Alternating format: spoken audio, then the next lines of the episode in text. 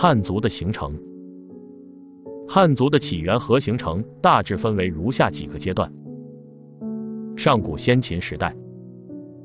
在周朝，所谓的华夏代表的是夏商周三个氏族，包括与他们相融合的一些古氏族，其中又以周为中心。这些民族并非单一民族，所以称为诸夏。诸夏之外的氏族，古时候称为夷狄。在古籍记载中，主要有苗、蛮等。在春秋战国时期，这些氏族除了群墨、墨之外，都和中原的华夏民族发生了广泛的接触和交流。春秋时北方的晋国与战国时北方的燕赵两国，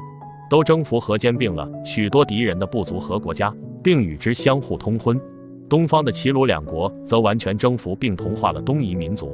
西方的秦国本身就是一个融洽混合的民族，到秦始皇时代已经完全征服了西夷与巴蜀一带的氐羌。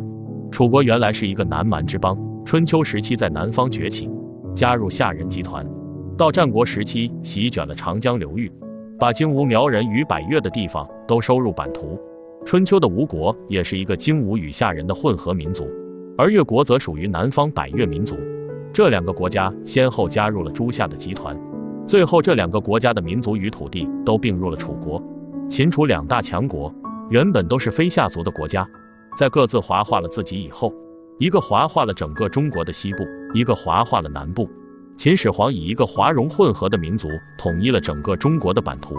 同时也统一了文化，建立了一个众民族大统一的大帝国。这就是中华民族发展中的第一阶段。秦汉到魏晋南北朝时期，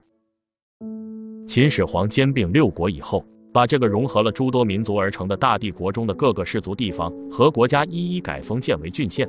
尽可能的消除原来的部族痕迹，以加强中央集权的控制。同时，他还进一步向南北扩张版图，北方将过去群敌活动的大部分地区都收入版图，建立万里长城以防御最北的匈奴；南方则将版图开拓至南海，并派遣了数十万的底戎与本朝官吏，携带家属子女去统治和开拓这块新的土地。这是中国历史上最早的一次有计划的大规模的移民。从此，岭南百越之地就加入了中国。也渗入汉人的血统。之后，趁着秦汉动乱的时期，岭南诸国又纷纷趁势独立。汉武帝再次征服这些国家，并将东欧闽越与南越的一部分人民内迁到江淮一带，同时将内地的一部分人民迁至岭南。这又是一次有计划的民族融合。通过这一举措，才逐渐稳定了南疆的统治。在秦始皇和汉高祖相继统一中国的同时，长城塞外也出现了头曼和茂顿两个单于统一了的匈奴诸部，汉武帝收降了匈奴四万多人，都迁至内地河套地区，设置五个属国，这就是大批的匈奴内迁的开始。这些匈奴人与当地汉人杂居，有人做了汉朝的官吏，已经与汉人完全同化。此后又有陆续的匈奴内迁，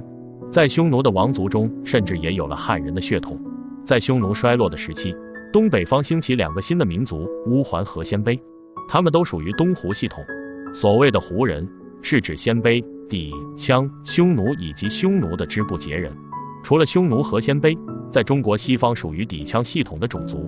可以分为两类：一类是先秦的氐羌族，他们早已经在春秋战国时代就随秦国与汉人完全同化了；另一类则是秦汉以后的氐羌，指的是最西方的还没有被汉族同化的氐羌人。他们在西晋初期都还居在中国的北方，并与边疆的汉人杂居，一方面保留本民族的部族组织，一方面学习汉族的语言、政治和文化。西晋时期，胡人入侵中原，占领了中原的大部分土地，建立了大大小小几十个国家，长期与汉人的融合，使胡人渐渐完全变成了新汉人。胡人中势力最大的鲜卑，也是汉化最彻底的，久而久之，他们也忘记了自己是鲜卑人。而中原的汉人也相应的受到鲜卑人语言文字和文化习俗的影响。隋唐五代时期，隋朝的统一代表了鲜卑和汉人的最终结合。胡人入侵中原之初，居住在黄河流域的汉人为了逃避胡人的杀戮，全家整族向江南逃难，造成一次民族的大迁徙，史称衣冠南渡。隋朝统一中国后不久就灭亡了，唐朝继承了隋朝的基业。建立了自两汉后的又一个统一的大帝国，从此代表了中华民族的汉人又被称为唐人。唐朝帝国的建立无论在文化还是血统上，都代表了一个大融合后的新生民族。唐朝的统治者李氏，就是鲜卑与汉人血统混合的后人。唐太宗时与当时一个很大的民族突厥发生激烈战争，突厥的主力被击溃，可汗被俘，一部分突厥人向北逃亡，一部分突厥降服了唐朝，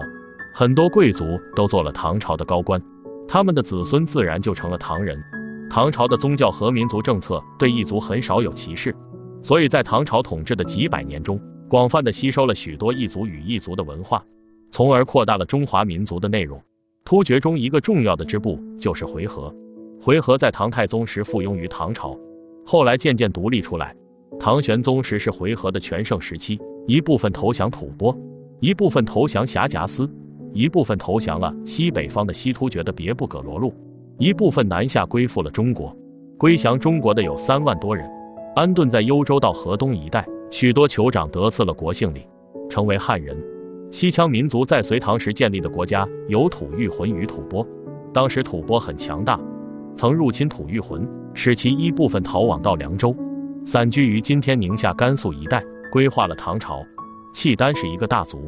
在南北朝的末年，契丹的活动范围很广，北接是为东湖系统的右翼民族，东临高丽，西南至瀛州及今天的辽宁到冀北一带，与西接壤。当时中国东北一带民族的情况很复杂，这些西人契丹人中，规划中国居入边境的为数也不少。当代汉族的形成，在元代民族矛盾尖锐，根本没有民族融合的条件。元代被明代接续后，明太祖朱元璋对留在中国土地上的蒙古族也实行民族歧视政策，并报复性的对他们进行血腥屠杀。满族世金政权进入中原后，留在东北故土的女真人的后代，到了二十世纪，基本上融合于汉族，这算是鲜卑族融进汉族后，